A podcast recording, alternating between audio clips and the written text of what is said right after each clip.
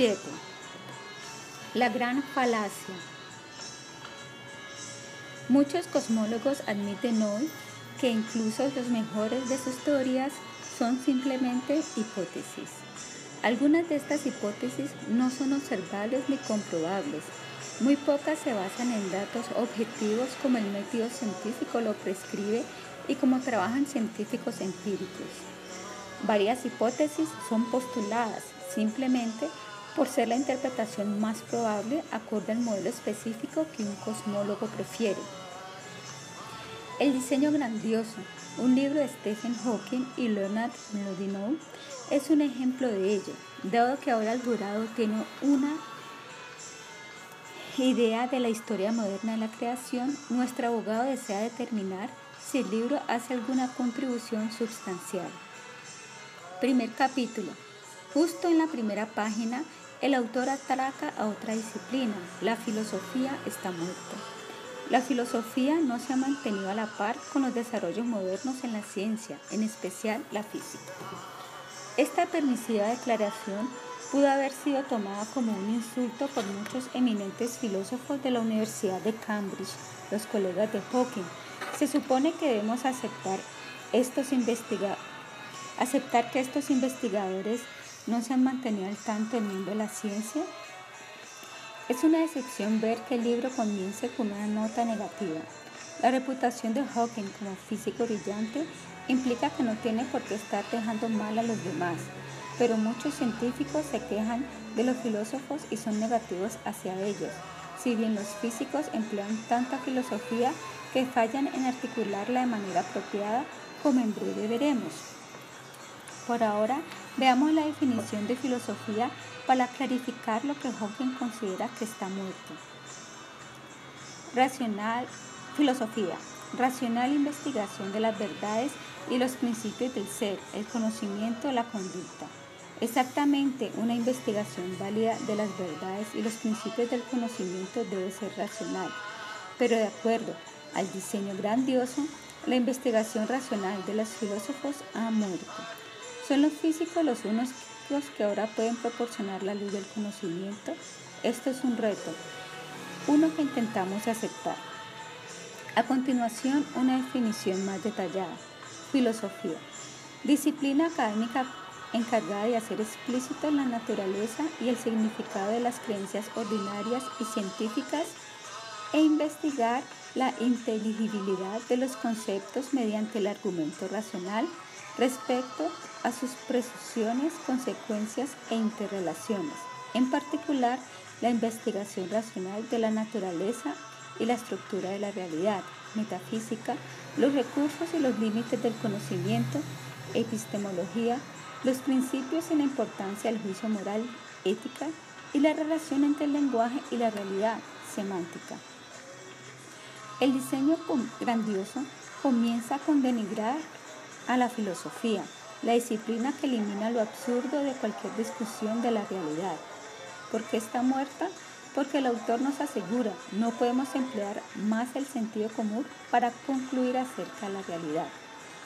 El sentido común está basado en la experiencia del día a día, no en un universo como es revelado a través de las maravillas tecnológicas como aquellas que nos permiten mirar profundamente el átomo o ver hacia atrás, a los primeros instantes del universo.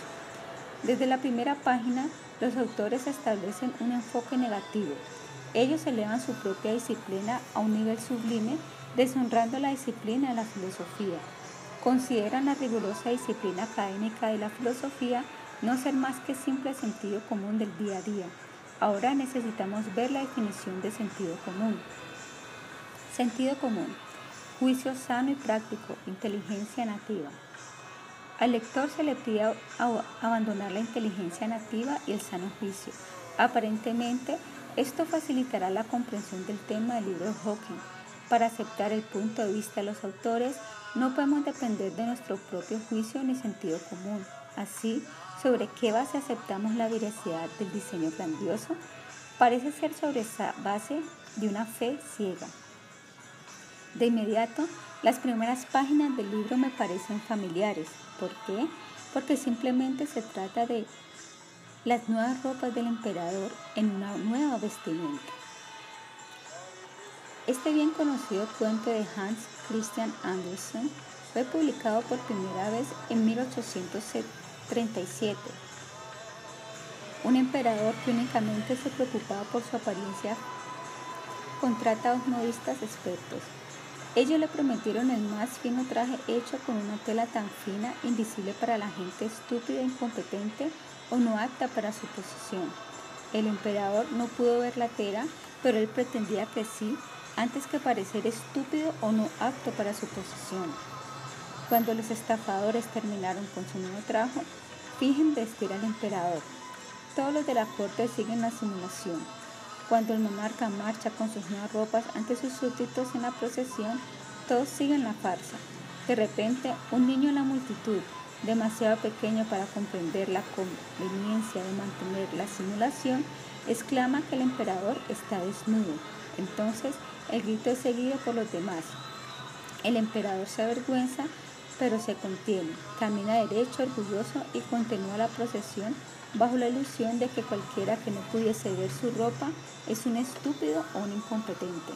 Ahora, el doctor Hawking le lanza una segunda bomba a sus lectores en su capítulo de apertura. De acuerdo con la interpretación del libro y la presentación de la teoría M, todo lo existente es creado a partir de la nada. Así, ahora no hay necesidad de la intervención de un creador supernatural o Dios. Afortunadamente, la falacia de esta declaración se vuelve evidente si decidimos no abordar el juicio inteligente.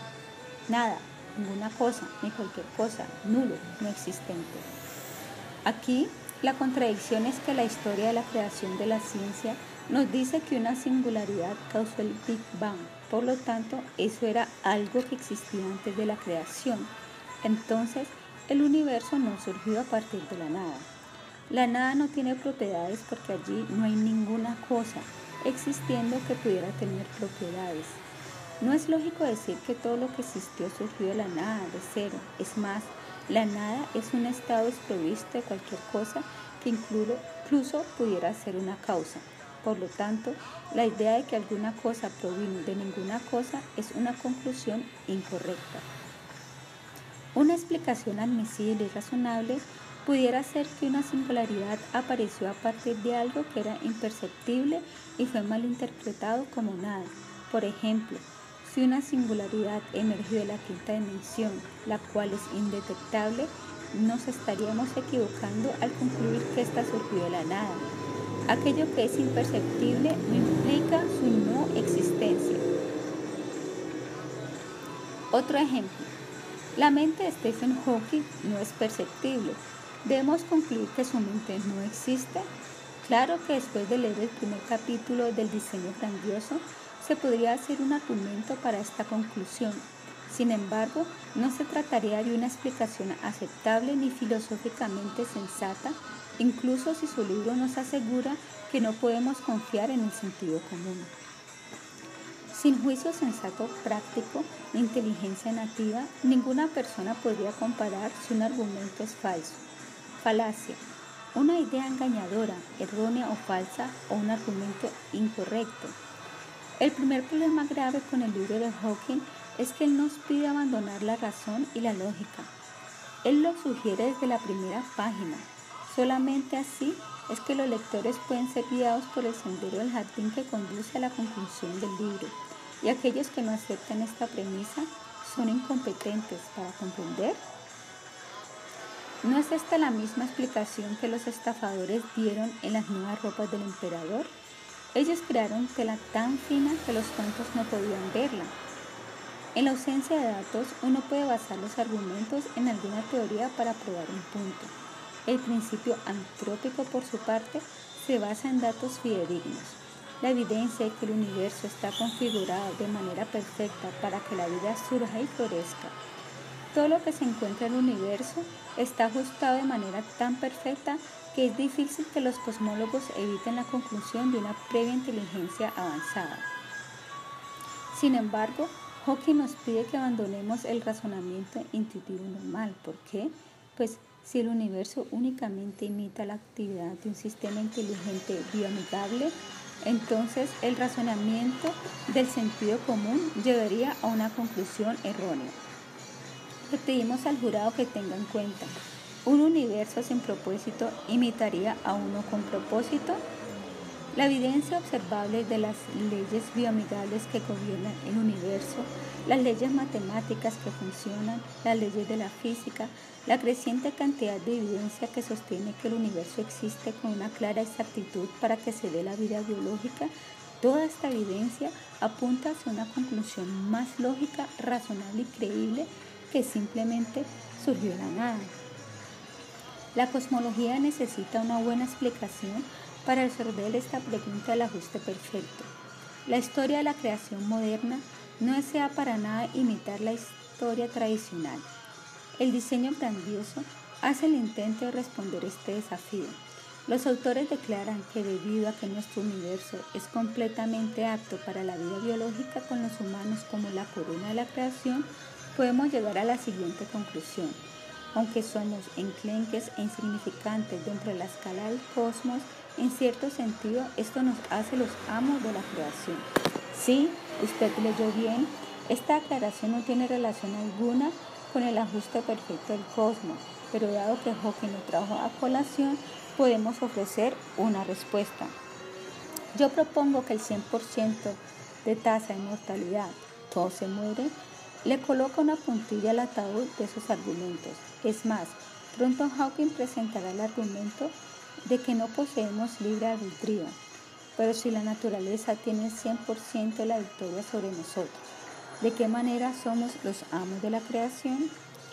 El profesor Hawking explica que el propósito de su libro es encontrar una teoría última del universo. Ahora tenemos un candidato para la teoría última de todo el universo. Si de hecho una existe, se llama la teoría M. Su libro tiene la intención de responder el por qué en vez del cómo de la existencia. ¿Por qué existe algo en vez de nada? ¿Por qué existimos? ¿Por qué este conjunto particular de leyes y no, no otras? Hasta ahora no se menciona a Ed Witten, quien formula la teoría M, pero continuemos a ver si los autores pueden dar la talla a su pretensión. Segundo capítulo. Hawking abre el capítulo con esa vieja y gastada idea de burlarse de las demás historias de la creación. En esta ocasión es la mitología de los vikingos. Es obvio que él desea encontrar un mito de la creación que parezca improbable y utilizarlo para demostrar la superioridad de su propio mito de la creación. Los dos primeros capítulos han comenzado denigrando perspectivas diferentes, incluyendo la filosofía y el sentido común. Desafortunadamente, al adoptar el enfoque de que únicamente la física va por el buen camino, Hawking le da a la ciencia la apariencia de ser fundamentalismo religioso. Únicamente mi punto de vista es la verdad. Si no acepta mi interpretación, usted debe ser un ignorante o un incompetente. Es una estrategia, pero es buena. Después de una breve apreciación del método científico, Hawking concluye. En la actualidad, la mayoría de los científicos dirían que una ley de la naturaleza es una regla basada en una regularidad observada que proporciona predicciones que van más allá de las situaciones inmediatas en las cuales se basan. Ok, podemos aceptar eso. Y la mayoría de las leyes de la naturaleza existen como parte de un sistema interconectado de leyes más grandes. Bueno, hasta ahora ningún problema. Entonces, si la naturaleza es gobernada por leyes, surgen tres preguntas. ¿Cuál es el origen de las leyes? ¿Existen excepciones como milagros? ¿Solo existe un conjunto de posibles leyes? Estas son buenas preguntas. Necesitan buenas respuestas. La respuesta a la primera pregunta, según Kepler, Galileo, Descartes y Newton, fue que Dios creó las leyes. De su capítulo de apertura sabemos que Hawking cree que las leyes surgieron de la nada, a pesar de que él mismo afirma que el universo fue causado por la gravedad y la teoría N, las cuales son algo.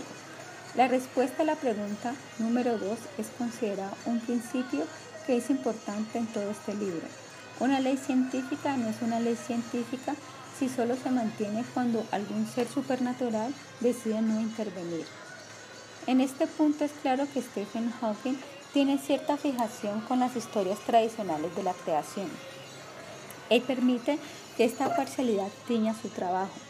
pienso que le iría mejor abandonando la táctica negativa y adoptando un enfoque positivo. Él podría enfocarse en lo que es maravilloso acerca del relato científico de la historia de la creación evitar degradar las demás versiones.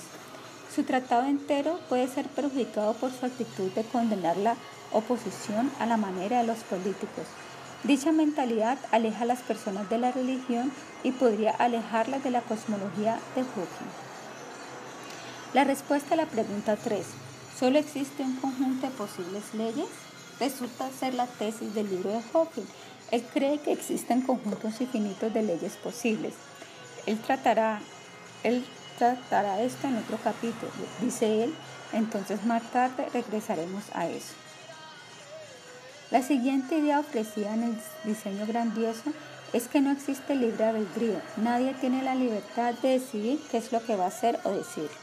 La biología demuestra que los procesos biológicos son gobernados por las leyes físicas y químicas y por lo tanto están tan determinados como las órbitas de los planetas. Recientes experimentos en la neurociencia respaldan el punto de vista de que es nuestro cerebro físico, siguiendo las conocidas leyes de la ciencia, el que determina nuestras acciones y no algún agente por fuera de aquellas leyes. Aparentemente, no controlamos nuestro cerebro porque nuestro cerebro nos controla a nosotros. Nuestras decisiones de visitar París o Roma o China es determinada por las leyes conocidas de la ciencia. Hawking jamás revela cuáles leyes conocidas de la ciencia son las que determinan de manera concluyente cómo me alimento y quién me cae bien o no. Por lo tanto, su premisa permanece en el ámbito de la conjetura hasta que nos proporcione los datos relevantes. El profesor Hawking declara rotundamente que es un determinista científico. Él cree que las leyes de la ciencia determinan todo lo que sucedió en el pasado, sucede en el presente y sucederá en el futuro. De nuevo, esta mentalidad imita a los teístas fundamentalistas que dicen que Dios determina todo el pasado, presente y futuro. A negar el libre albedrío y decir que somos forzados a actuar de acuerdo a las leyes naturales, Hawking está afirmando la existencia de un poder más elevado que tiene el control sobre los seres humanos. En este caso, el poder más elevado son las leyes de la física, por lo tanto, esta debe ser su religión. Él aplica su hipótesis determinista a la naturaleza humana y concluye que no existe libre albedrío, pues todo está determinado por las leyes científicas. Pero la pregunta acerca del origen de las leyes es ignorada oportunamente. De nuevo, nos encontramos en el ámbito de la conjetura, no en el del conocimiento científico. Él nunca revela cuáles son las leyes de las cuales está hablando. Aún así, él declara, es difícil imaginar cómo puede operar el libre albedrío si nuestro comportamiento está determinado por las leyes físicas, pues parece que no somos más que máquinas biológicas y que el libre albedrío es tan solo una ilusión. Un problema mayor con su idea determinista es esta. Tenemos que aceptar tal cosa como, un crimen, como que un criminal no existe la gente que decide cometer crímenes violentos son simplemente robots biológicos forzados a actuar por las leyes de la física. Esto incluiría a Hitler, a Stalin, asesinos en series y bombarderos suicidas. Me pregunto si Hawking podría vivir su filosofía.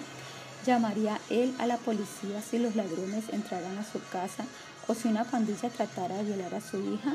O reconocería que simplemente están actuando bajo la ley científica? La teoría de Hawking tiene valor solo si las consecuencias no aplican a las situaciones del mundo real. Entonces, su teoría tan solo sería una construcción mental, nada más. Igualmente, si las leyes de la física determinan todo, entonces su propio trío para escribir sus libros es cuestionado.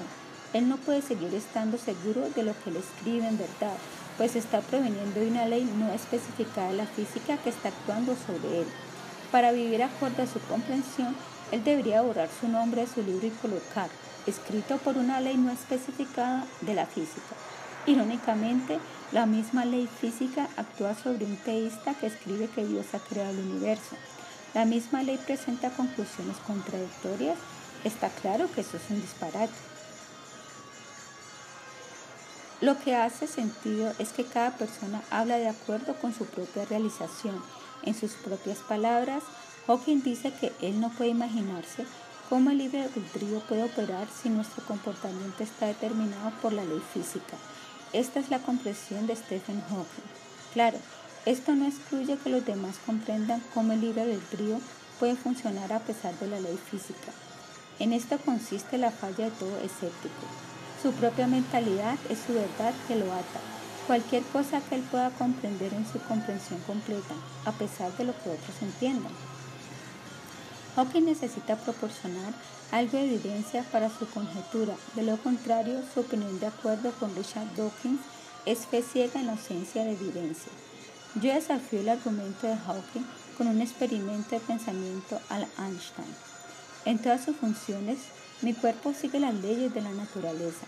En términos de reacciones químicas, no hay ninguna ley de la naturaleza que se esté ignorando. Aún así, yo poseo una voluntad e inteligencia sobre mi cuerpo. Si voy a nadar, todas las reacciones químicas que gobiernan la respiración, los latidos del corazón y el flujo de oxígeno en mi cuerpo cambian. Esto sería diferente si estuviera leyendo un libro en mi biblioteca.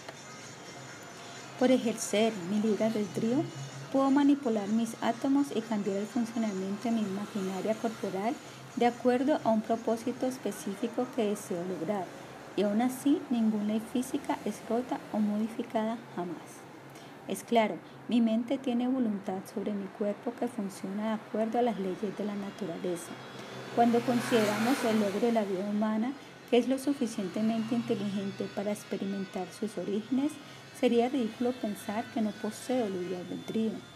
Hawking debería reflexionar más acerca de este tema. Él debe responder estas preguntas. ¿Cuál ley física determinó la música de Mozart, Beethoven o la Elvis Presley o los Beatles? ¿Cuál ley física determinó el fervor religioso de la Madre Teresa o de San Francisco de Asís? La misma ley física convence a algunas personas que Dios existe y otras de que no.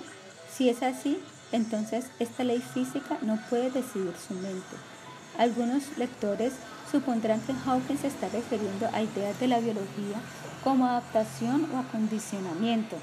Ellos pueden creer que las leyes de la física gobiernan el libre albedrío, puesto que determinan las leyes de la química las cuales determinan las leyes de la biología, las cuales determinan las leyes de la psicología, las cuales determinan las leyes de la sociología. Ellos pueden argumentar que la opinión de belleza y genialidad son simplemente convenios de la adaptación y acondicionamiento explicados mediante la biología, la cual se basa en la bioquímica, la cual se basa en la física.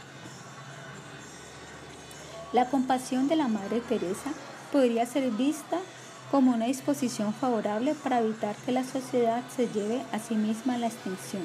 La gente que cree en Dios sería rechazada como ingenua o gente que tal vez es menos evolucionada y que eventualmente se extinguirá junto a sus historias de la creación.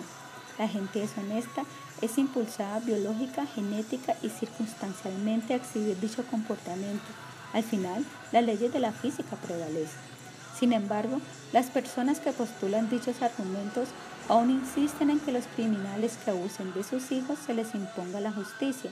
Sus teorías o opiniones son creaciones de sus propios puntos de vista que en la práctica pueden no ser útiles.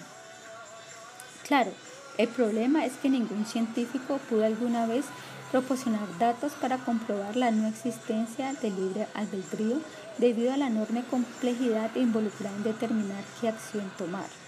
Así, esto permanece bajo la jurisdicción de la especulación. Cuando discutimos ciencia, hay una necesidad de comprobar la hipótesis con los datos. Sin evidencia tenemos una conjetura o su prima cercana, la fe ciega, las cuales viven en la región sin datos de la existencia. Si Hawking está seguro de que alguna ley física determina si las personas se vuelvan honestas en vez de deshonestas o viceversa, y que son impulsadas a dicho comportamiento, entonces él necesita especificar cuál ley física ha identificado para absolver nuestros convictos de sus estados culpables. Desafortunadamente para los convictos, su diseño grandioso no especifica ninguna de dichas leyes. Hawking está perdiendo mi credibilidad. Él posee una mentalidad particular que proyecta en la imagen de la realidad mediante la cual construye una teoría para justificar lo que desea que sea verdad. Pero sin datos solo nos queda la fe ciega y eso no es ciencia.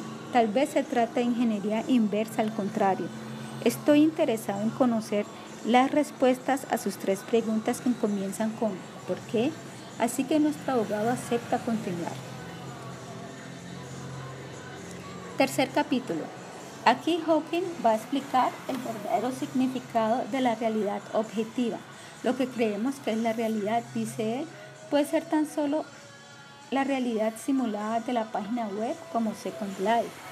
Él admite que su idea proviene de la película de ciencia ficción Matrix, en la cual la raza humana está, sin saberlo, viviendo una realidad virtual simulada creada por computadores inteligentes para mantenerlos tranquilos y contentos mientras que los computadores succionan su energía bioeléctrica. Su libro proporciona varios conceptos y modelos de la realidad, pero la mayoría son fantasía de la ciencia. Ninguna de sus ideas es nueva. Estas pueden ser encontradas en la ciencia ficción, el budismo zen y la filosofía del yoga. La mayoría de los seguidores del yoga saben que es la ilusión, maya y la verdad, tatua. Este capítulo es justo el mismo viejo vino en botella diferente. No es reconocimiento de que las ideas ya fueron tratadas por otras tradiciones. Es más, estas ideas son filosóficas, no científicas. Para el lector informado, la jerga moderna disfraza estas ideas como nuevas sin éxito. ¿Dónde están las nuevas ideas? No deseamos una repetición ni otra serie de Matrix. La filosofía del yoga ofrece una contribución positiva al ámbito del pensamiento. Puede que vivamos en un mundo objetivo ilusorio en el cual todo es temporal, pero de hecho existe una realidad verdadera. El mismo concepto de la ilusión se basa en el hecho de que existe una realidad verdadera. Por ejemplo, confundir un pedazo de soga con una serpiente sugiere que existen las serpientes. La meta de la vida, de acuerdo a la filosofía del yoga, es realizar la verdadera realidad por medio del proceso del yoga. Es así como escapamos de la ilusión. Cuando aparece el conocimiento, la ignorancia desaparece. Cuando el sol aparece, la oscuridad se disipa. Una soga solo puede ser confundida con una serpiente en la oscuridad. La verdadera realidad es de una naturaleza diferente a la experiencia que se inclina a la ilusión. Al contrario de la filosofía del yoga, Hawking declara que no podemos conocer la realidad. ¿Significa que debemos permanecer por siempre en la ilusión? De nuevo, este es el raciocinio del escéptico. Si él no puede conocer la realidad, nadie más puede. A pesar de esto, ahora él proporcionará un modelo para ayudarnos a comprender lo que no puede conocerse. Primero, él explica las cuatro cualidades de un buen modelo. 1. Un buen modelo es elegante. 2. Coincide con y explica todas las observaciones. 3. Tiene pocos elementos arbitrarios o ajustables. 4 puede hacer predicciones de futuras observaciones que refuten el modelo si son falsificadas. Después ofrece una perspectiva importante para comprender su libro. No hay imagen o teoría independiente del concepto de realidad. En cambio, adoptaremos un punto de vista que llamaremos realismo modelo dependiente, la idea de que la teoría física o imagen del mundo es un modelo generalmente naturaleza matemática y un conjunto de reglas que conecta los elementos del modelo con las observaciones. Una comprensión particular de la realidad se basa en algún modelo particular, dice él, pero la realidad es independiente de cualquier modelo que hasta ahora haya sido diseñado por los físicos. Ellos están constantemente ajustando sus modelos. Hawking nos asegura que el realismo modelo dependiente puede proveer un esquema para discutir preguntas como si el mundo fue creado hace un tiempo finito, ¿qué ocurrió antes de eso? Interesante. Pero ¿tiene esto que ver con el mundo real en el cual vivimos? Aparentemente no. De acuerdo al realismo modelo dependiente, no tiene sentido preguntar si un modelo real, dice él. Solo se debe preguntar si coincide con la observación. Pero previamente en su libro, Hawking discutió acerca del modelo de Ptolomeo y lo descartó incluso cuando éste sí coincidía con la observación.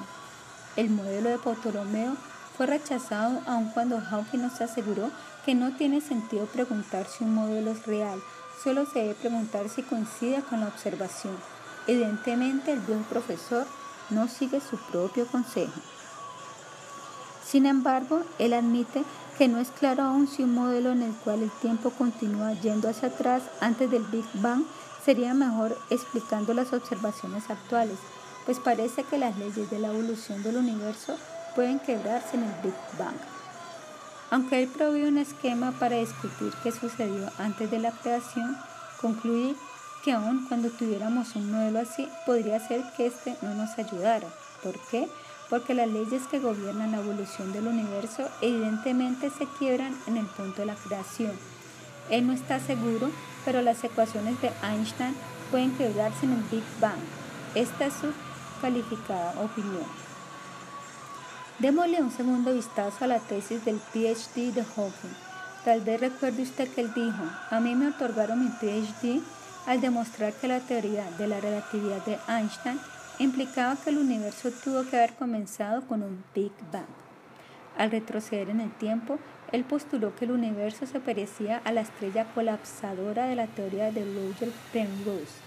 Penrose desarrolló los teoremas de la singularidad que Hawking tomó prestado para probar que al retroceder hasta el Big Bang llegamos a una singularidad. Pero ahora en el siglo XXI, retroceder en el tiempo significa que las leyes se quiebran en el Big Bang. Imitar la teoría de Penrose ya no es un concepto viable para comprender el Bang explosión dentro del Big Bang. Nos dejan con este problema. Si las leyes físicas se rompen a medida que nos acercamos al Big Bang, ¿cómo sabemos que siquiera existían antes de eso? Nosotros aceptamos que la inflación cósmica desplació todas las leyes conocidas de la física. Entonces, ¿qué causó la inflación? Si la inflación no fue causada por ninguna de las leyes conocidas de la física, ¿implica que las leyes de la creación tienen un origen supernatural? ¿O las leyes simplemente surgieron después de la creación y no antes? Si es así, ¿cuál es el mecanismo que elabora las leyes universales? Si teníamos la esperanza de obtener claridad con respecto a la realidad, más bien parece ser otra caminata especulativa por el sendero del jardín. Pero Hawking no dará su brazo a torcer, pues de hecho los físicos son tenaces en sus intentos de rescatar las teorías que admiran es rescatar las teorías que admiran la descripción del trabajo de los físicos. La palabra rescatar significa salvar a alguien o algo del peligro. La teoría puesta en peligro que Hawking pretende rescatar parece ser el relato moderno de la creación. Él cita modelos previos del universo que se cayeron al lado del camino, como la teoría de los cuatro elementos, el modelo Ptolomeo, la teoría de Flogisto, la teoría del Big Bang, etc. Con cada teoría o modelo, nuestro concepto de la realidad y los constituyentes fundamentales del universo han cambiado. En el transcurso, el modelo del universo estático fue rechazado y la teoría del Big Bang se convirtió en el modelo aceptado a mediados del siglo XX. Sabemos que la física de Newton abrió el camino a la física de Einstein. Es claro, por incluir la teoría del Big Bang en la lista de las teorías redundantes, Hawking admite que ya no es viable. Él asume que su modelo de diseño grandioso hará que el modelo del Big Bang sea obsoleto. No falta valentía de su parte, sin embargo, esto significa que su tesis de PhD fue una conjetura que en ese entonces parecía ser verdadera, pero que ya no lo es. Ya no es más una contribución sustancial al conocimiento. ¿Debería él ahora renunciar a su título de PhD? Percibimos que la realidad permanece igual como era antes y como lo es ahora. Lo único que ha cambiado es nuestra habilidad de observarla y por lo tanto nuestra concepción. Después él afirmó lo siguiente. En los años 1920 la mayoría de los físicos creían que el universo era estático. Después, en 1929, Edwin Hubble publicó su observación demostrando que el universo se está expandiendo. ¿Hubble realmente creía que el universo se estaba expandiendo? Me ocupo extensamente de esto en el capítulo 12. Con respecto a las leyes que gobiernan el universo, Hawking concluye, Parece que no existe ni un solo modelo matemático o teoría que pueda describir cada aspecto del universo. A cambio, como fue mencionado en el capítulo de apertura, parece que está la red de teorías llamada la teoría M. Cada teoría de la red de la teoría M es buena describiendo los fenómenos que se encuentran dentro de un rango determinado. Así pues, parece ser que la teoría M desafiará el modelo del Big Bang. Hawking cree que la teoría M de Ed Witten es la respuesta, aun cuando el nombre de Witten jamás es mencionado. En vez de eso, el modelo es llamado el diseño grandioso. Hawking no es consciente de que hemos investigado la teoría M y descubierto que se trata simplemente de un conjunto de ideas, esperanzas y aspiraciones. No puede ser llamado una red de teorías como sería definido por una metodología científica genuina. Si aceptamos las declaraciones de los propios renombrados físicos, se trata más bien de un rebaño de hipótesis llenas de esperanza. Irónicamente, incluso una red de teorías no es elegante, es similar a los epiciclos de Ptolomeo. Esto derrota la primera premisa de un buen modelo. Claro, si aceptamos su esquema, él también puede conducirnos hacia sus propias conclusiones. Pero si su esquema es defectuoso, o si nuevos descubrimientos demuestran que su modelo no es preciso, entonces terminamos en la ignorancia y no en el conocimiento. Hawking está lleno de esperanza de que el diseño grandioso no se caiga al lado del camino. Sin embargo, en este punto no estoy tan lleno de esperanza. Para el resto de su libro, Hawking utiliza su propia marca de filosofía, no ciencia, para sustentar el realismo dependiente de un modelo. Una vez más, la realidad existe previamente a cualquier modelo que él pueda imaginar. Él está tratando de calzar la realidad para que se adapte a sus propias ideas acerca de la teoría N.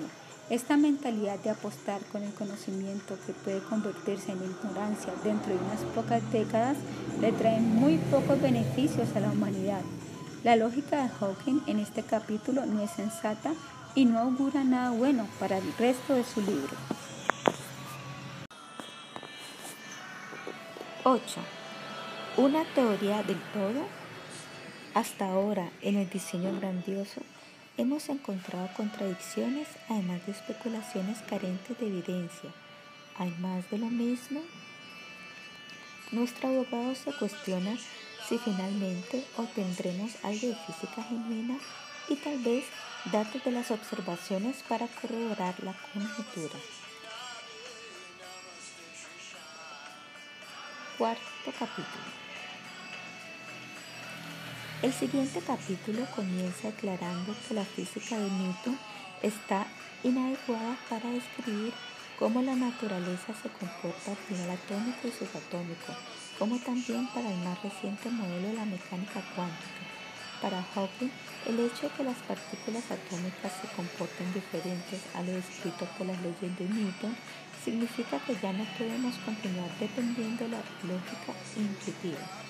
Su justificación es que la realidad es una imagen en la cual ya no tiene importancia muchos conceptos fundamentales para nuestra comprensión intuitiva de la realidad. Él recalca que los componentes de los objetos normales, átomos y moléculas, obedecen a la física cuántica, pero los objetos compuestos como las mesas, y los asientos se comportan de acuerdo con las leyes de Newton. Las leyes de Newton coinciden con el punto de vista de la realidad que experimentamos en la vida diaria. Los átomos y las moléculas revelan una versión diferente de la realidad, así una vez más se nos pide que abandonemos el sentido común. Por definición, el sentido común no se aplica a los objetos que están más allá de la simple vista como los átomos solamente es útil para la versión diaria de la realidad. Así, la idea de Hawking de abandonar el sentido común por una versión diferente de la realidad a la cual ni siquiera aplica no es coherente. La historia tradicional de la creación también definía a Dios como una versión diferente de la realidad, pero el concepto de una entidad supertemporal aplicada. Este no es de lo que Hawking estaba hablando. Los físicos aún están trabajando para descifrar los detalles de cómo las leyes de Newton surgen del terreno de la cuántica, admite Lo que sí sabemos es que los componentes de todos los objetos obedecen a las leyes de la física cuántica y las leyes newtonianas son una buena aproximación para describir la manera en que se comportan los objetos macroscópicos hechos de esos componentes cuánticos. A esta altura, es necesario explicar varias características de la física cuántica. 1. La dualidad onda-partícula, que las partículas materiales se comportan como una onda sorprendió a todos. 2. El principio de incertidumbre de Heisenberg, formulado en 1926 por Werner Heisenberg, explica que nuestra habilidad de medir simultáneamente la velocidad y la posición de una partícula es bastante limitada. El principio 3.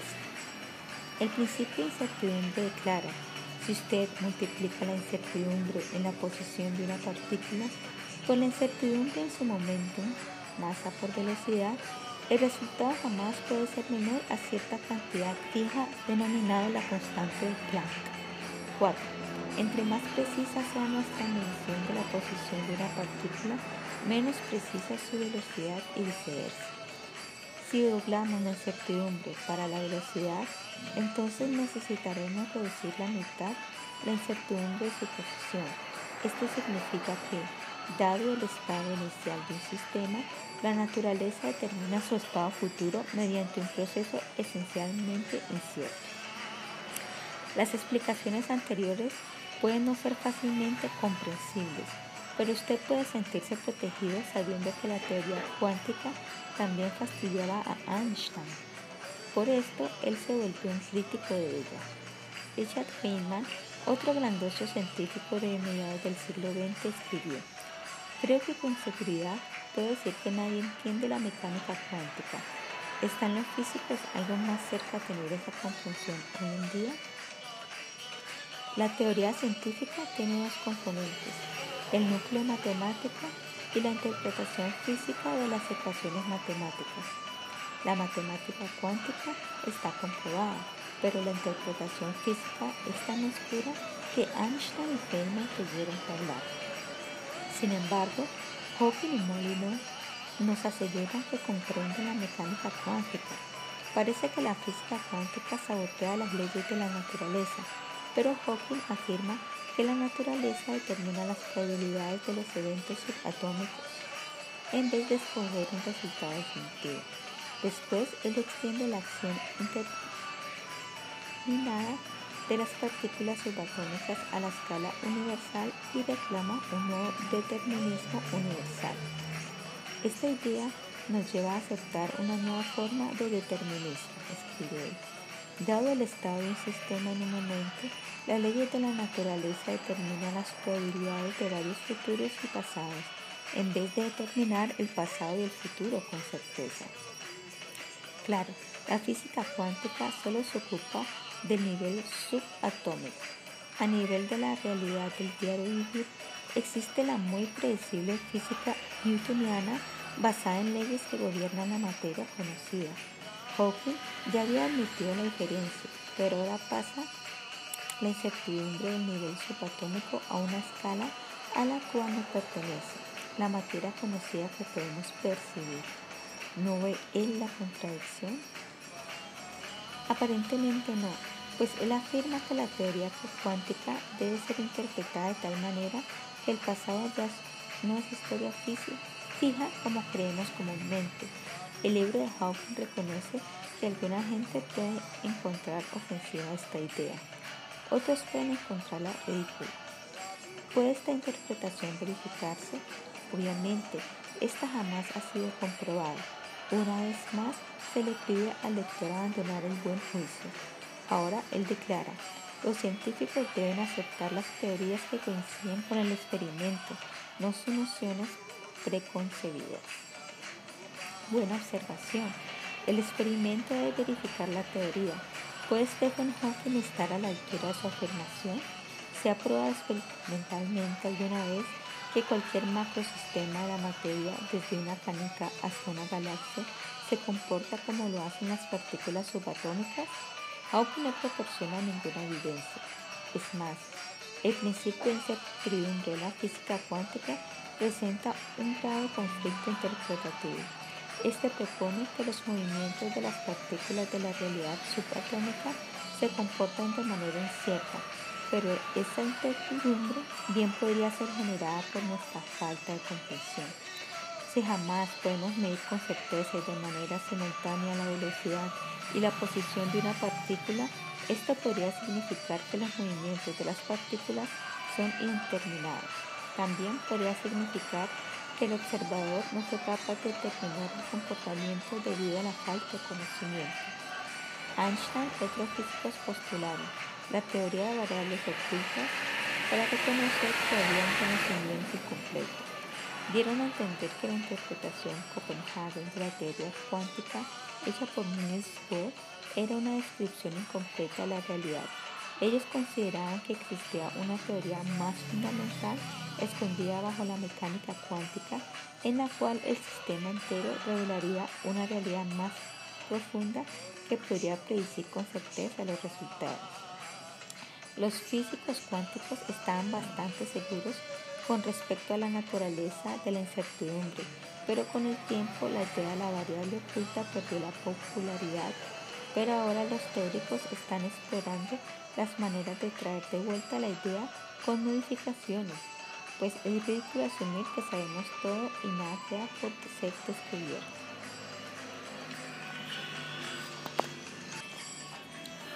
Para reducir la carga de la incertidumbre de las partículas subatómicas, Hawking nos asegura que si un experimento es repetido suficientes veces, los datos representarán la probabilidad de la posición y velocidad de una partícula.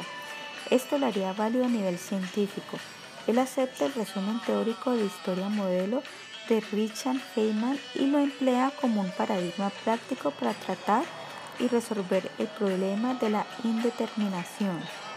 De acuerdo con Feynman, un sistema toma todos los senderos posibles, los cuales se suman hasta convertirse en una amplitud de probabilidades, pero no hay determinismo en el sentido de que no existe una respuesta específica en el final, solamente probabilidades. El resultado es que quedamos sin un evento determinado, solo con una probabilidad teórica, una aproximación de resultados, pues nadie puede saber todas las posibilidades. Uno tampoco puede asumir que todas las posibilidades son observables. Por esto, la palabra apropiada es probabilidad y no certeza. Generalmente, los libros y papers acerca de la teoría cuántica discuten las diversas interpretaciones y los efectos observables, pero también declaran que en la actualidad la ciencia no conoce la respuesta correcta. Stephen Hawking tergiversa el status quo de la física cuántica al presentar que la ciencia ha avanzado en su comprensión de la mecánica cuántica y existe una comprensión aceptada establecida.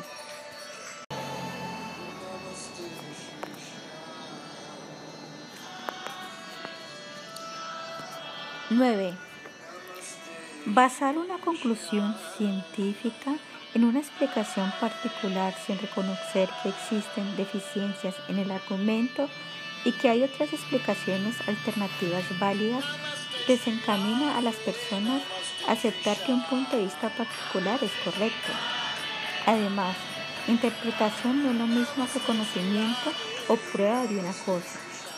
El cosmólogo John Harold describe el problema de la interpretación en la mecánica cuántica como la vergüenza más grande de la física moderna.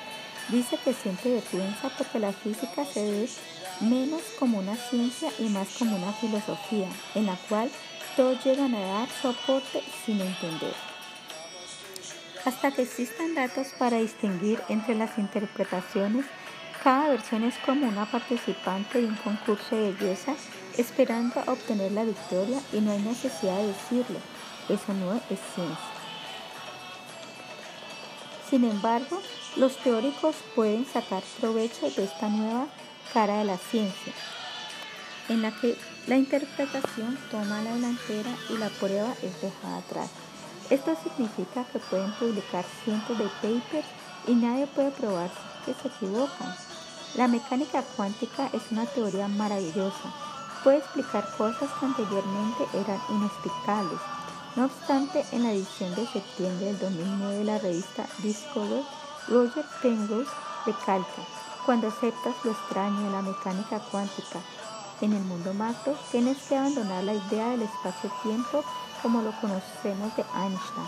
La rareza más grande es que no tiene sentido. Si usted sigue las reglas, se le ocurre algo que simplemente no está bien.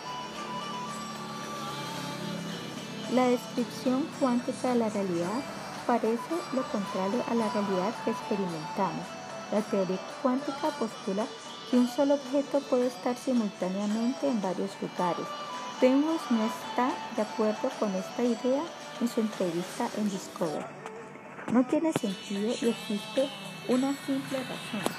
Usted verá las matemáticas de la mecánica cuántica de dos partes. Una es la evolución de un sistema cuántico descrito con extrema precisión y exactitud por la ecuación de Schrödinger. Esa ecuación le dice, si usted sabe cuál es el estado del sistema ahora, usted puede calcular qué estará haciendo dentro de 10 minutos.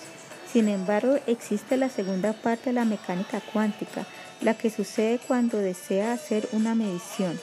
En vez de obtener una sola respuesta, usted utiliza la ecuación para solucionar las probabilidades de cierto resultado. El resultado no dice esto es lo que está haciendo el mundo. En vez de eso, están simplemente escribiendo la probabilidad de este haciendo cualquiera de las cosas. La ecuación debe describir al mundo de una manera completamente determinista, pero no lo hace. Erwin Schrödinger es considerado un genio. En consecuencia, reconoció el conflicto que creó su ecuación. Penrose no tiene dudas sobre al respecto. Schrödinger estaba tan consciente de esto como cualquiera. Él habla de su gato hipotético y más o menos dice, bueno, si usted cree que lo que dice mi ecuación tiene que creer que este gato está vivo y muerto al mismo tiempo.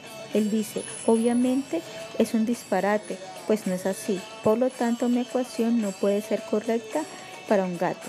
Así, otro factor tiene que estar involucrado. Obviamente, si no es correcta para un gato, entonces tampoco puede serlo para otros macroobjetos. Penrose confirma que esto es lo que está señalando Schrödinger.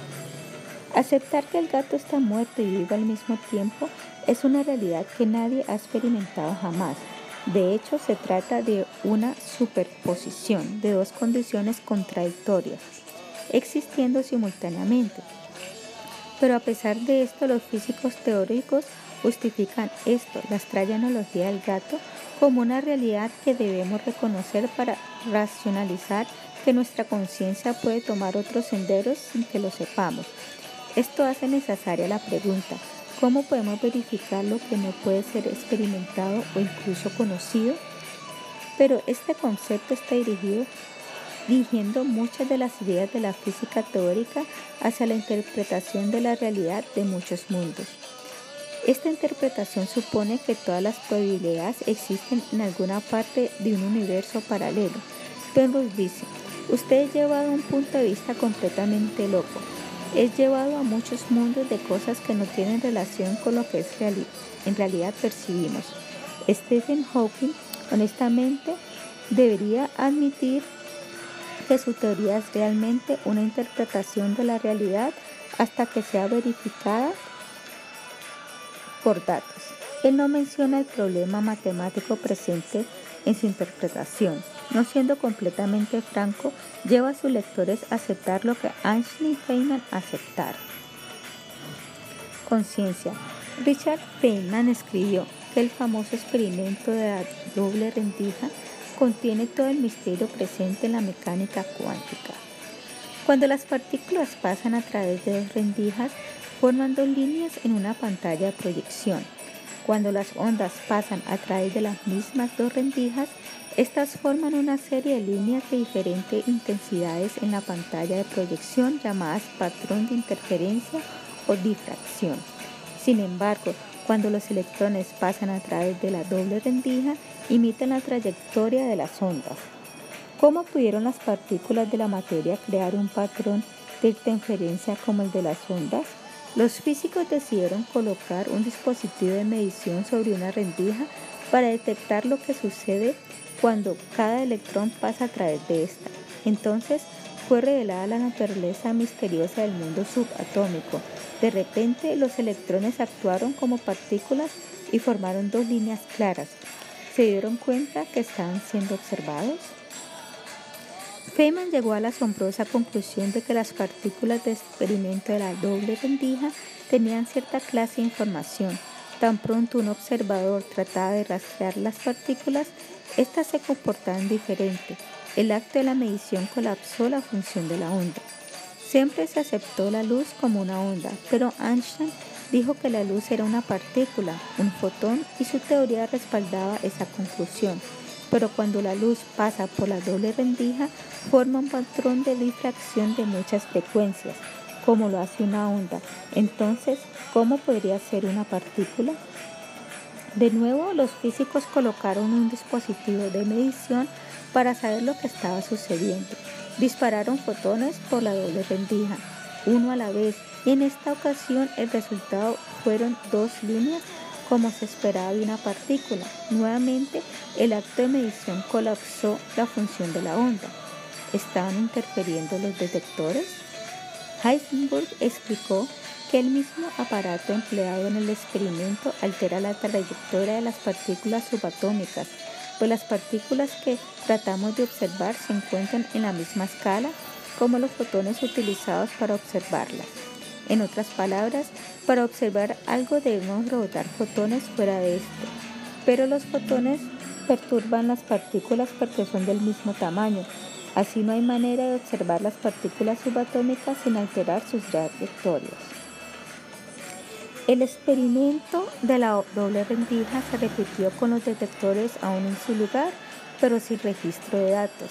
Los detectores estaban detectando datos, pero no recopilándolos. En esta ocasión los fotones hicieron un patrón de difracción. Recapitulando, cuando los científicos recopilaban datos, los fotones actúan como partículas. Si no recopilan datos, los fotones actúan como ondas. Hace el acto consciente de recopilar datos determinar si la luz se comporta como una onda o una partícula.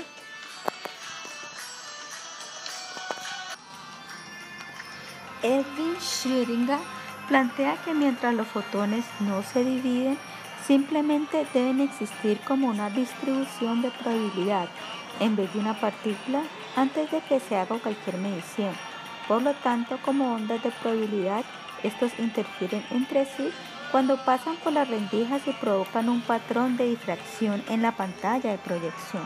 Cuando no se hacen mediciones, solo hay probabilidad.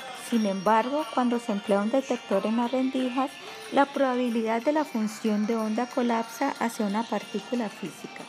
Evidentemente, en el experimento de doble rendija parece funcionar dos leyes, una que aplica cuando están detectando una y otra que aplica cuando no está detectando.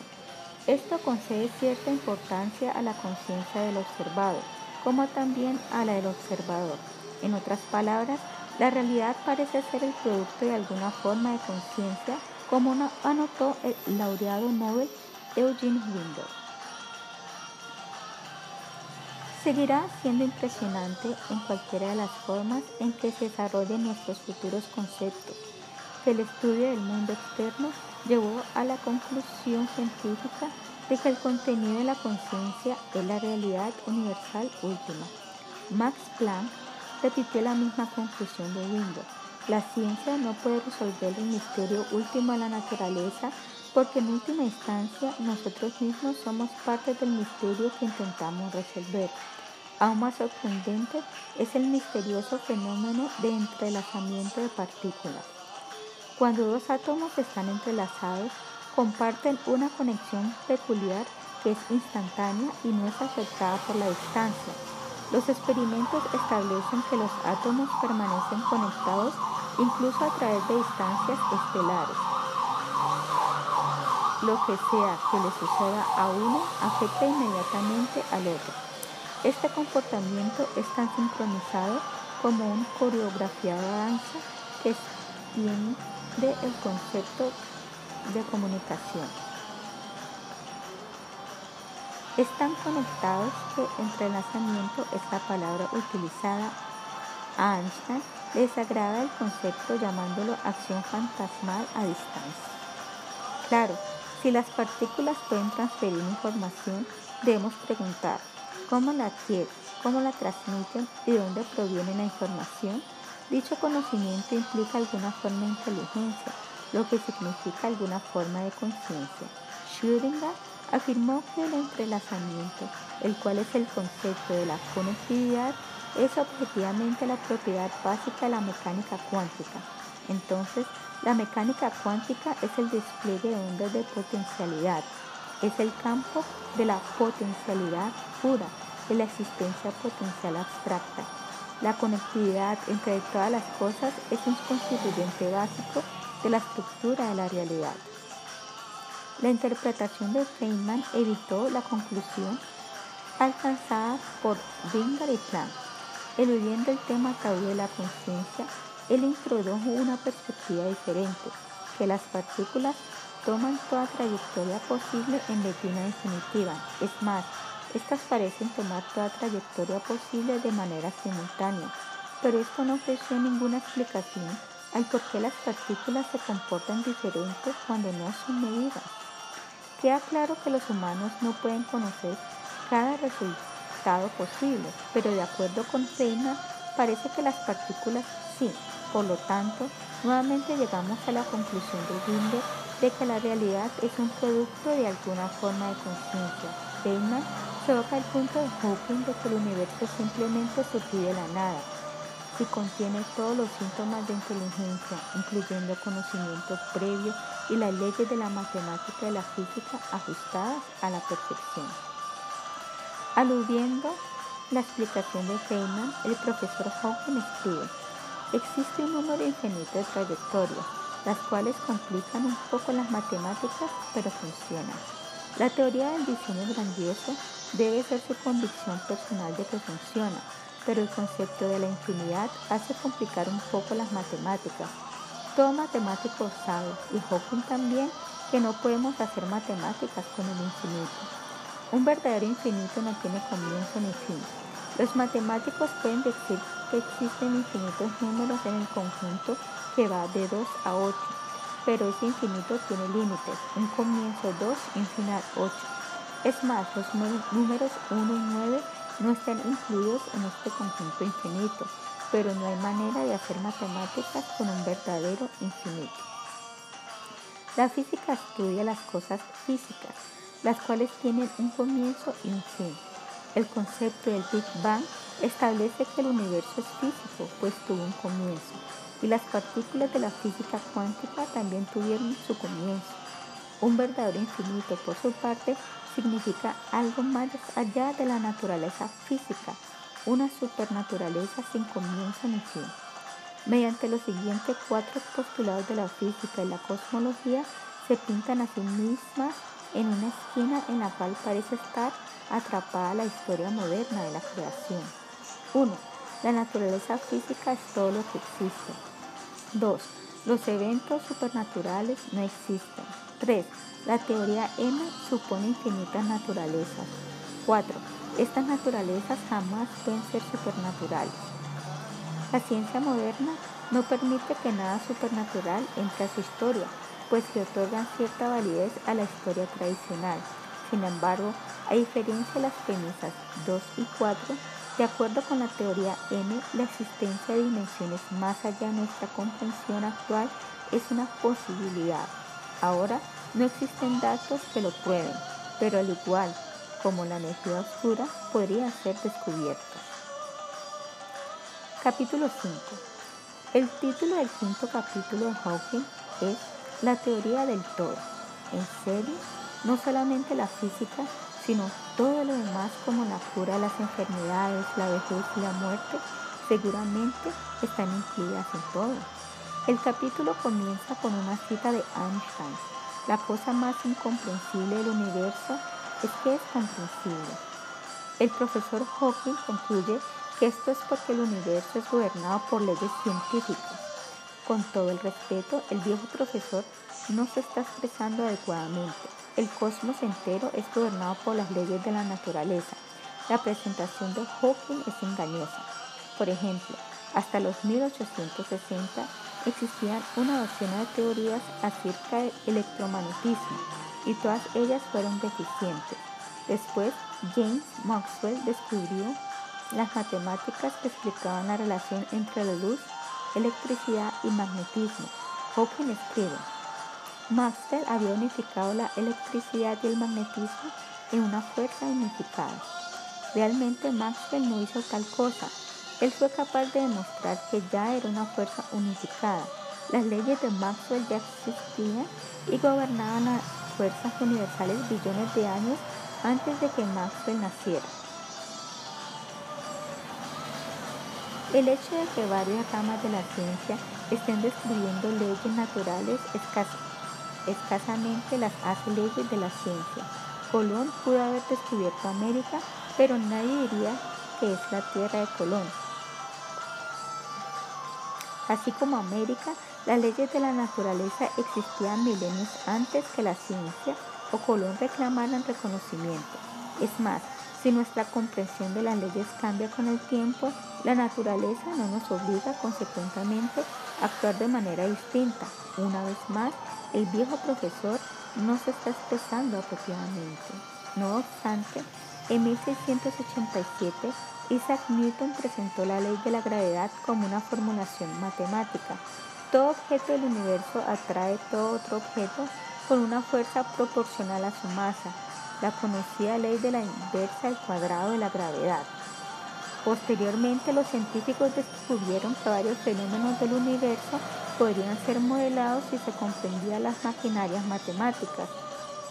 Ellos estaban descubriendo fórmulas matemáticas como exploradores, descubriendo nuevas tierras y reclamando ser sus propietarios. La pregunta permanece. En primera instancia, ¿Cómo es que surgieron las leyes de la física y las matemáticas para que los científicos pudieran descubrir su existencia? Desafortunadamente, Hawking elude el problema del origen de las leyes naturales, lo abre y lo coloca debajo de la alfombra y finge que la casa de la física está limpia. Pero necesita explicar por qué existen estas leyes universales, pues lo ha prometido desde su primer capítulo. En este momento, criticó en su libro Hawking introduce la teoría de cuerdas. Según la teoría de cuerdas, las partículas no son puntos sino patrones de vibración que poseen longitud, más no altura o ancho, como parte de cuerda infinitamente delgadas. Las teorías de cuerdas también conducen a infinitos, pero se creen que la versión correcta todos estos se cancelarán. Estas tienen otras características inusuales Únicamente son consistentes si el espacio-tiempo posee 10 dimensiones en vez de las 4 usuales. Las cuerdas son unidimensionales, pero solo funcionan las matemáticas si son 10 dimensiones. Nosotros solo observamos 3, más el tiempo que hacen 4 dimensiones, el espacio-tiempo de Einstein. Los físicos nos están llevando de lo inobservable a lo inconcebible y ahora a lo improbable. Si eso no complica lo suficiente nuestra imagen de la realidad, encontramos que las matemáticas apuntan no a una, sino a cinco teorías de cuerdas posibles. Los teóricos de cuerdas están ahora convencidos de que las cinco teorías de cuerdas distintas y la supergravedad son simplemente aproximaciones diferentes hacia una teoría más fundamental cada una válida en distintas situaciones, explica el profesor Hawking. La teoría más fundamental a la cual se refiere es la teoría M mencionada anteriormente. La gente aún está tratando de descifrar la naturaleza de la teoría M, pero esta no puede ser posible. Descifrar la teoría M podría no ser posible, pero Hawking lo intentará. Esta es la primera cláusula para idea de una teoría de gran unificación de todo empleando la teoría M. Otra cláusula. Puede suceder que la expectativa tradicional de los físicos de una sola teoría de la naturaleza sea insostenible y que no exista una sola fórmula. La tercera cláusula. Puede suceder que para describir el universo tengamos que emplear diferentes teorías en diferentes situaciones. Entonces, ¿cómo se afirma? ¿Cómo es esta una teoría unificada? Parece que las afirmaciones de Hawking siguen las leyes cuánticas de la incertidumbre. A estas cláusulas podemos llamarlas el principio de la incertidumbre de la teoría M de Hawking. Cada teoría podía tener su propia versión de la realidad, pero de acuerdo con el realismo modelo dependiente, esto es aceptable mientras las teorías coincidan en sus predicciones, que es cuando quiera que ambas puedan aplicarse. Una teoría de la gran unificación, GUT, por Grand Unification Theory, podría ser no posible. Sin embargo, Hawking sugiere utilizar diferentes teorías para diferentes aspectos del universo y aún así tener una teoría unificada. Claro, no será tan elegante como una GUT, de hecho mucho menos elegante que el modelo Ptolomeo que fue rechazado a pesar de arrojar aproximaciones precisas del movimiento orbital. Hawking está vendido a la teoría M y la promueve intensamente. Como él dijo anteriormente, de hecho los físicos son tenaces en sus intentos de rescatar las teorías que admiran. En su libro, Hawking actúa como un abogado representando la teoría M, al igual que lo hizo en el Laurie King Show. Aparentemente requiere defensa, pues prestigiosos físicos afirman que es inestable y así estira las fronteras de la ciencia pero Hawking nos quiere hacer creer que la teoría ahora es una ley, en sus propias palabras. Las leyes de la teoría M, por lo tanto, permiten universos diferentes con diferentes leyes aparentes dependiendo de cómo esté curvado el espacio interno. La teoría M tiene soluciones que permiten muchos espacios internos diferentes, tal vez tantos como 10 a la 500 lo que significa que permite 10 a la 500 universos diferentes con sus propias leyes, su énfasis. Ya hemos comprobado que la teoría M simplemente es una colección de ideas, mas Hawking presenta esta idea como las leyes de la teoría M. Pero si la meta es unificar todas las leyes naturales en una GUT, la teoría M es un gigantesco salto a la dirección equivocada cuando predice 10 a la 500 diferentes mundos posibles, todos con leyes distintas, uno de los cuales solamente sería nuestro universo. Aún así, Hawking hace un llamado a favor de este concepto del multiverso, el cual multiplica la probabilidad de que el ajuste perfecto del cosmos haya surgido al azar. Examinemos el concepto. Sabemos que las condiciones tempranas después de la explosión del Big Bang se dieron perfectamente calibradas para que la vida inteligente surgiera. Si se ajustan las condiciones en la más pequeña medida, la vida sería imposible. Hawking no niega el ajuste perfecto, incluso lo califica de casi milagroso. El universo parece haber sido diseñado exquisitamente para producir vida inteligente. Hawking no discute eso, pero después de admitir que se ve así, él explica esto mediante la idea del multiverso. ¿Es explicado el ajuste perfecto por la idea de los universos ilimitados? Con ilimitada rueda de la ruleta, la probabilidad de que mi número saldrá en por lo menos una de ellas aumenta considerablemente. Con ilimitados universos, cada uno con un conjunto de leyes únicas, la probabilidad de que un universo esté ajustado perfectamente para la vida o bioamigable es una expectativa razonable de las leyes de la probabilidad y ese universo podría bien ser el nuestro. No obstante, esta es tan solo una solución trivial, no una prueba rigurosa, pues no podemos probar la existencia de otros mundos ni que hablar de examinar sus leyes para ver si son bioamigables. Sin embargo, dicha conjetura tiene un nombre respetable, se llama el principio antrópico débil. El concepto multiverso postula un conjunto de universos en vez de solo uno, uni, uno, multi, mucho. Este surgió cuando los físicos especularon que en vez de nuestro único universo podrían haber varias regiones cósmicas semejantes a una retaseada manta de universos con leyes y propiedades físicas diferentes. A partir de esta hipótesis, en su libro The Cosmic Landscape, Leonard Susskind de la Universidad de Stanford trató de resolver el principio antrópico, la situación de nuestro universo estando ajustado perfectamente para la vida. Él sugirió que la vida obviamente no podría sobrevivir en una región cósmica donde la vida fuera imposible. Así, no es asombroso que la vida florezca en nuestra esquina del multiverso. De esta manera, él creó el principio antrópico débil. La conjetura de Susskind fue acogida alegremente por los científicos que no estaban contentos con que el ajuste perfecto del universo evocara el espantoso concepto de Dios. Paul Davis lo escribe así. Ellos tomaron la teoría del multiverso como una explicación ordenada de la misteriosa amabilidad del universo. Aparentemente, Hawking anticipó un escándalo por su uso del multiverso para explicar el ajuste perfecto. Así encontramos otra cláusula en su séptimo capítulo, la idea del multiverso no es un concepto inventado para justificar el milagro del ajuste perfecto. Es una consecuencia de la condición de no frontera, al igual que muchas otras teorías de la cosmología moderna. La condición de no frontera se refiere a la suposición de que el universo es infinito, lo cual podría permitir la existencia de un posible multiverso. Pero entonces encontramos una inconsistencia en el mismo capítulo de Hawking.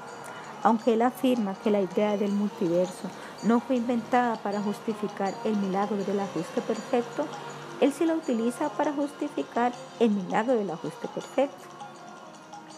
Él escribe, de la misma manera en que las coincidencias medioambientales de nuestro sistema solar fueron consideradas extraordinarias debido a la realización de que existen billones de dichos sistemas, los ajustes perfectos en las leyes de la naturaleza pueden ser explicados mediante la existencia de múltiples universos. No existen datos para respaldar la existencia de múltiples universos. Es una hipótesis no probada que el Dr. Hawking arbitrariamente eleva a la genuina existencia.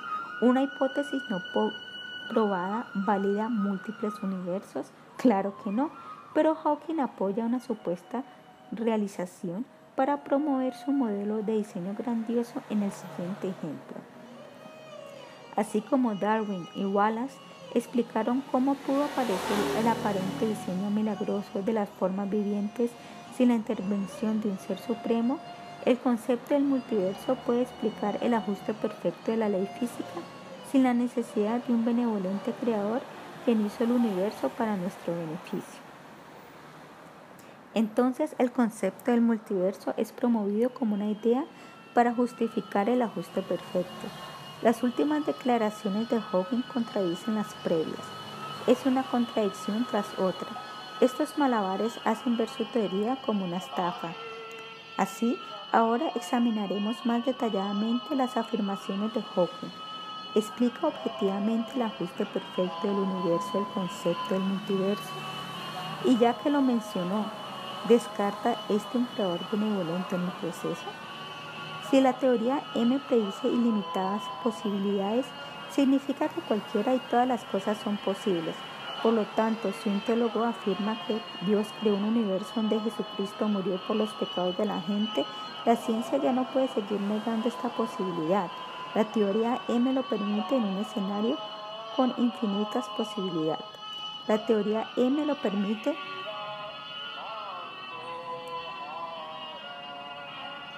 con en un escenario con infinitos universos e infinitas posibilidades. El modelo de Hawking no puede escapar a la lógica de que la mayor probabilidad de este evento se encontraba en nuestro propio universo.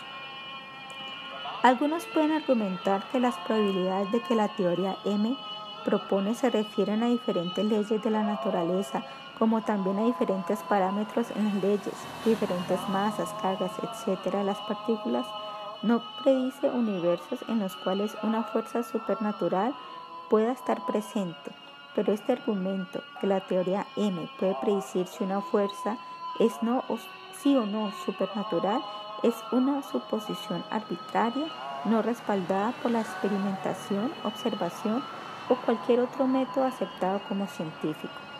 Esencialmente, el concepto del multiverso tiene en la mira el empleo teológico del principio antrópico, el cual sugiere que el cosmos está ajustado de manera perfecta para producir vida inteligente.